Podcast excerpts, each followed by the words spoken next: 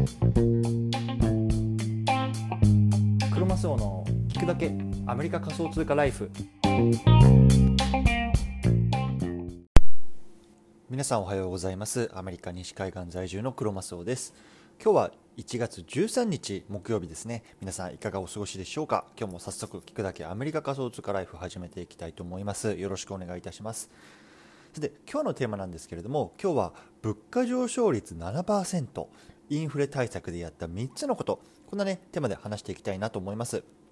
ね、今日の対象のリスナーさんは、ね、ちょっとなんやらインフレがやばいらしいと。でもね、結局僕ら、私たちは何をしたらいいの？そんな風にね、ちょっともうこう迷ってる方向けのね、内容になってます。でね、僕より僕自身はね、こう日本よりもね、こう物価上昇率の高いアメリカに暮らして今8年目になりました。でねまあ、そんな僕がねこうインフレ対策でやった3つのことっていうのをね、まああのー、実際にやったこと目線で話していきたいなと思うのでねもし興味がある方はぜひ聞いてみてください。はい、でねあの早速結論なんですけれども結論インフレ対策でやった3つのこと。1つ目副業。2つ目株式投資。そして3つ目仮想通貨投資。この3つっていうのをね僕はインフレ対策でねやってきましたというところで話していきたいなと思います。はい、ではね、あのここから話していきたいなと思うんですけども、まずね、あの最初1つ、あの本当にあのありがたいあのコメントをいただいたので、ちょっとそれについて紹介させていただきたいなと思うんですね。であのまあ、ツイッターの方で、えっと、これトマト王さんという方ですかねあのから、えっと、メッセージをいただきましてあのちょっと音声が聞きにくいですとなので、えっとまあ、改善したらどうですかみたいなこうアドバイスをいただいて、まあ、本当にありがたいんですね。であの僕今こう日本に一時帰国中なんですけれども、まあ、普段使ってるマイクっていうのはアメリカに置いてきたので、まあ、ちょっとねこうあのスマートフォンの方にこう直接ねあの話しながら話してたんですけれども確かにねあのやっぱりマイクで撮るのと比べてね、まあ、少し音声が落ちるのかなっていうのはねあの気がしていたんですけれどもやっぱりねこう聞いてるリスナーさんからね、まあ、まあ、少しこうお聞き苦しいところとかをね、まあ、指摘いただいて、まあ、本当にねこうやって発信活動をしているとこうね、まあ、本当聞いてくださってる方とか、まあ、見てくださってる方からねこういう直接こうフィードバックをいただけてね、まあ、あそういうこと改善しなきゃなとかそういうところをねこう考えさせられるあのねあの一幕だったので本当にこういうフィードバックはねあのありがたいなと思います。で今日はちょっとねあの古いんですけれども、まあ、あの iPhone にねこう備え付けのあのコードコードのイヤホンっていうのをちょっとつけているのでもしかしたらね、まあ、いつもよりは音声がいいかなと思うんですけれども、はい、本当にあのこういうフィードバックどうもありがとうございますということでね、はい、本題の方入っていきたいと思うんですけれども今日ねなんでこんなねテーマを取り上げたかっていう背景の方から話していきたいなと思うんですね。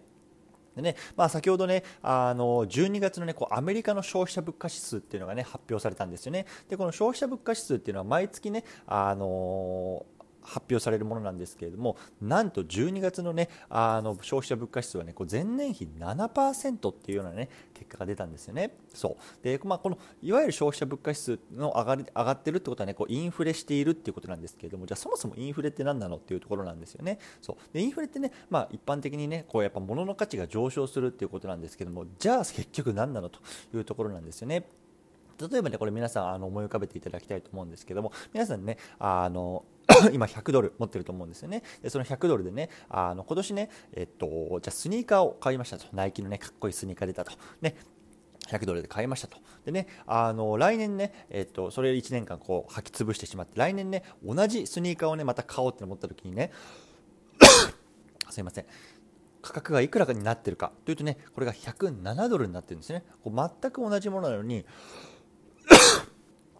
すいません。今年は100ドルだって去年は100ドルだったのに今年はそれが107ドルになってるこれがね、まあ、7%のインフレを起こしているってことなんですよね。でもしかしたらね、これ聞いてる中の方にしてはね、いや、100ドルが107ドルになって、結局だったら7ドルでしょっていうことかもしれないんですけども、これね、考えてみてください。もっと大きな数字、例えばね、1000ドルだったら1070ドルになってるわけですし、1万円だあ1万ドルでしたら1万700ドルになってる。これね、やっぱり大きな買い物になればなるほど、どんどんどんどん大きくなっていくわけで、このインフレ率っていうのは非常にね、まあ、あの我々の生活に大きく影響してくるわけですよね。でねまあ、あのちょっとね話脱線するんですけども日本っていうのはね、まあ、なかなかこうインフレが起きにくい起きていない国って言われてるんですよね。そうで30年間ねこうなかなかこう物価もね上がってないっていうところなんですけどもこれはねなかなかこう世界でも珍しいような国みたいですね。そうなのでねこう日本に生活しているとそういうのってなかなかね感じにくいかもしれないんですけれどもまあねアメリカにいるとね本当にねこう日々こう物価があれ？こんなに高かったかな？みたいなこうスーパー行っても感じられたりするので、まあ、その辺りがねこうインフレっていうことだと思います。はいこのインフレの何が問題なのかっていうところなんですけども基本的にはねインフレはねこういいものねそれはこう経済が成長しているってことなんでこうねいいものだと思われてるんですけれどもねこのインフレした時に給料もね実際に上がってくれれば問題ないんですよね。そうね例えばさあのね7%インフレしたとしてもね7%自分のお給料がね上がってればねまあ物も買えるわけですし問題ないんですよ。でもね実際問題ねこのあの給料っていうのは上がってないわけですよね。そうねスニーカーっていうのが7ドル値上がりしてるのに給料は同じだと。ということはねもう自分の財布がどんどんどんどん苦しくなっていくわけですよね毎年。これがね問題なんですよ。はい。で、まあ、あのそんな状況でね僕がこう何をねし始めたかっていうところ、まあえー、と先ほども言ったんですけど3つ最初に挙げておきますね副業株式投資仮想通貨投資この3つ僕は今やってますというところで、まあ、1つずつちょっと見ていきたいと思うんですけれども、まあ、1つ目副業ですねでこれはなぜ始めたかというと、やっぱりね、この本業のお給料っていうのがね、やっぱ上がらないわけですよ。ね、これは日本にいる皆さんもアメリカにいる僕らも一緒ですよ。やっぱり7%ね、あの給料が上がるところってね、やっぱそうないと思うんですよね。となので、まあ、少しでもねこう あの家計の足しになればなというところでねあの収入を増やすというところでね僕は副業を始めました、うん、で具体的に僕は何をしているかっていうとブログ書いたりとかこういうようなポッドキャストをね配信したりとかあとはね、えー、と NFT っていうのね、まあ、あの non-fungible token っていうものをねこう作って売ってみたりとかねあとはねこう物販いらないものを売ってね、まあ、少しでもここお金に変えるというようなことをねやってきました。でね。まあ、2021年、まあ、昨年度ですけれども、まあねまあ、大体こういうような活動を通じて4000ドルぐらい、まあ、あの年間で稼ぐことができたんですよね。そう。なので日本円でいうとまあ50万円ぐらいですかね。でそうなるとさ、まあ、12ヶ月で割るとまあ1ヶ月4万円ぐらいねこう副業収入が入ってきたっていう計算になるんですけども、ね、毎月4万円の給料を本業で上げるっていうのはなかなか難しいですよね。特にね、こう日本の企業にさおられる方っていうのはこう、ね、こう年功序列で、まああのね、入社何年目だといくらぐらいとかって大体やっぱり決まってしまってますよね。そんな中でやっぱりこう副業からね4万円もね毎月入ってくるってね非常にね、まあ、大きいことだなと思っているのでねもしこれからねあのちょっとインフレ対策したいなって方はね、この副業何かしらね、始めてみるっていうのをね、お勧めしています。はい。ではね、ここから2つ目、3つ目見ていきたいと思うんですけれども、1回チャプター区切ります。はい、ではここからね2つ目なんですけども2つ目にやったこと株式投資ですね。でこれ具体的に何かっていうとこれは僕はねアメリカの株式にあの投資してます。ね。なぜかっていうとさ、あの現金皆さん持ってますよね。僕もね、現金持ってた持ってる持ってるんですけれども、ね、今銀行に預けてもすっごい低い金利しか入ってこない、これはね、やっぱり言われてると思うんですよね。で具体的に言うと、まあえー、と0.01%とか0.001%とか、それぐらいの金利しかつかないってことなんですよね。そうね、100万円入れていても、ね、入ってくるのは1円とか10円とか、まあ、そういう100円とかそういうレベルだということなんですけれども、ね、あの一般的に、ね、こう物価が、ね、7%上がってるのに、でもね、あの銀行に預けてたら0.01%しか入ってこないということはね、この自分のあのお金がね、こう6.99%えー、6点そうか6.99%ですね。6.99%減ってるってことなんですよね。そう。つまりねこの7%のインフレ率を上回るものにね何かしら投資をしていかないと自分のね資産っていうのがどんどんどんどん減ってるよっていうことなんですよね。うん。ねまあ、幸いここ10年はねこうアメリカのマーケットっていうのが順調でこう右肩上がりでねあなっているんですけども僕もね実際にこう株式投資をまあ2020年ぐらいからまああの始めてるんですけども大体ねまあ10%ぐらいこう アベレージで出しているというような感じですね。で具体的に何に投資しているかというと、まあ、僕はね、あのまあ、普段の、ね、生活、まあ、本業もあるし、こういう副業もあるしね、まあ、なかなかこうね、家事もあるしとかっていうね、いろいろあるとなかなか時間も取れないので、こうね、チャートを見て、あこの株いいな、こちらこれ買おう、じゃこれ売ってとかって、なかなかね、そういうところにこう時間を割けないので、もう本当、インデックスっていうものにね、こう積み立て投資をしてます。もうね買ったら見ないもそのままどんどんどんどんこう積み積み立てていくってことなんですけれども、まあね、あの具体的にはこの S&P って言われるね、まあ、指数ですよね。こうアメリカの、ね、こう代表的なこう企業が、ね、入っている、まあ、指数に連動したあの株式あの ETF っていうのを、ねまあ、買ってます。でえっとまあ、具体的な銘柄でいうと、まあ、VOO っていうのと VTI っていうのをね、まあ、あの少し買ってるっていうような感じなんですけれども、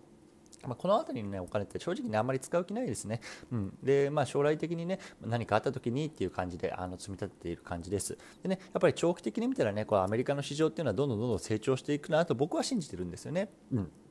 例えばさ今のマーケット見てもさこの、ね、アップルとかさアマゾンとかさ、まあ、最近で言うとテスラとかですかねやっぱりこうなんかこう市場あ世間でね世界でねこう市場をリードしているこうイノベーションを起こすような企業ってねやっぱりこうアメリカ発っていうところが多いのは多いのかなと思っていて、まあ、この辺りはねやっぱりねあの、まあ、世界のアメリカっていう感じでねあのー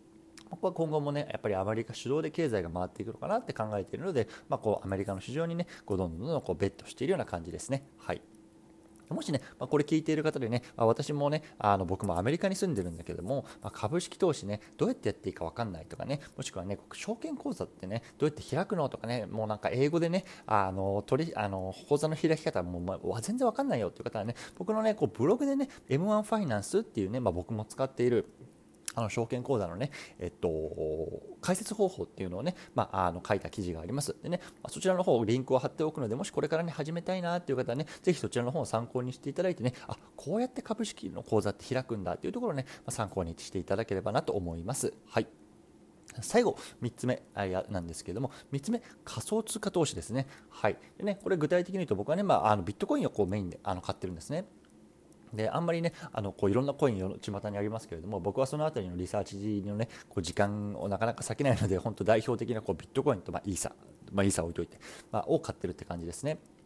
でまあ、ビットコインってね、まあ、いわゆるこうデジタルゴールドって言われるって聞いたことある方いるかもしれないんですけれどもいわゆるね、まあ、デジタルゴールドっていうのは、ね、金ですよねそうで金ってねこう有事の金って呼ばれるようにねこう何かあったらね金ってことなんですよね。で現金っていわゆる紙切れじゃないですか、ね、あのよくさあのアフリカの国とかでさこうなんかパン1つ買うのにねこうなんかもう札束をねこうもう山のように積み上げたらね あのかあの札束でしか買えないみたいなことがあると思うんですけども金ってやっぱねあのそれだけで非常に価値があるものなんですよ。でなぜかっていうとね金はねこう日本あの世界でねこう埋蔵量が決まってるんですよね。つまりあのね現金っていうのはどんどんどんどんさ例えばさあの日銀とかねアメリカのねそういう中央銀行とかがこうどんどんどんどんスローと思えば捨てるただの紙なんですけれども金っていうのは、まあ、埋蔵量が決まっているものなのでそれに価値があると、まあ、人々が感じているってことなんですよね。そうで、まあ、ちょっと話それてしまったんですけどもビットコイン自身も埋蔵量というか、まあえっと、上限が上限が決まっていて世界で、ね、こう2100万枚しか、まあ、出ないような設定になっているんですよね。そうなので、まあ、そういうようなね、まあ、あの限定されているものだから、まあ、価値があるっていうところでね、こう世界のみんなが今こうビットコインの方とかね、に投資し始めてるっていう感じなんですよね。でねまあね、ビットコインって日本だとねこうまだまだ怪しいなとかねあのちょっと詐欺っぽいよなみたいなねあの風潮があるかもしれないんですけれどもアメリカだとねもう成人の3分の1がこうビットコイン何かしらこうビットコインをね持ってる。もしくはビットコインに投資している企業の株を持っているとかそういうようなねデータがもう出てるんですね。3分の13人に1人ですよ。うん。